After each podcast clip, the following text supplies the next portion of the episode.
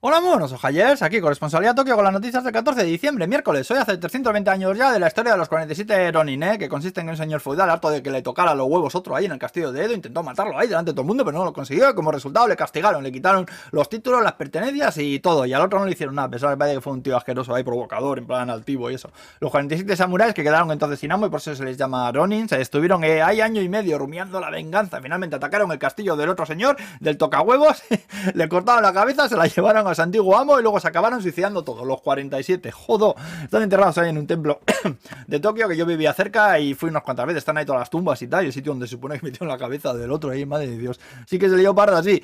Bueno, al lío, eh, Nao Naoya Inoue ganó a Paul Butler. Ayer se convirtió en el primer campeón del mundo de boxeo peso gallo sin perder ningún combate, que hacía 50 años que esto no pasaba, ¿eh? Yo he visto fotos y te mete una hostia y te empieza a gustar el nato, ¿no sabes? Luego Meiji Holdings, que dice que entra en fase 3 de pruebas de su vacuna contra el COVID. Por cierto, el consejero encargado de la pandemia del gobierno, el Fernando Simón de aquí, que tiene COVID. Ya me quedo yo más tranquilo, joder.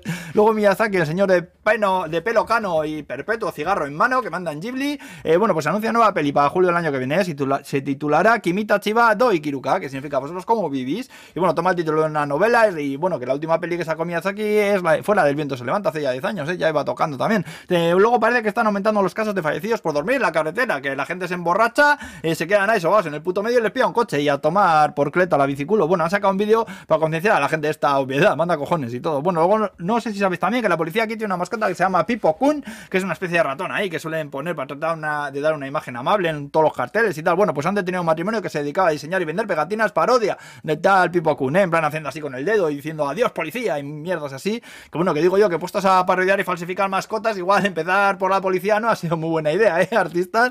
En fin, bueno, si te gusta dormir, que sepas que la empresa Calve está buscando gente solo para, bueno, pues eso, para que duerman y para que te duermas y te pagan por ello. La movida que tienen un producto llamado Newmin, que son unas tiras que te pones ahí en la lengua y en teoría te ayudan a aumentar la calidad del sueño, ¿eh? Y quieren profundizar en esta movida, así que te pagan si te dejan monitorizar mientras duermes, que te miran las ondas cerebrales y no sé qué hostias, con un aparato que te lo pones tú en tu propia casa, ¿eh? Por unas cuantas noches te pagarán unos 50.000 yenes. Oye, unos 350 euros por hacer lo mismo que un senador, pues no está nada mal, ¿eh?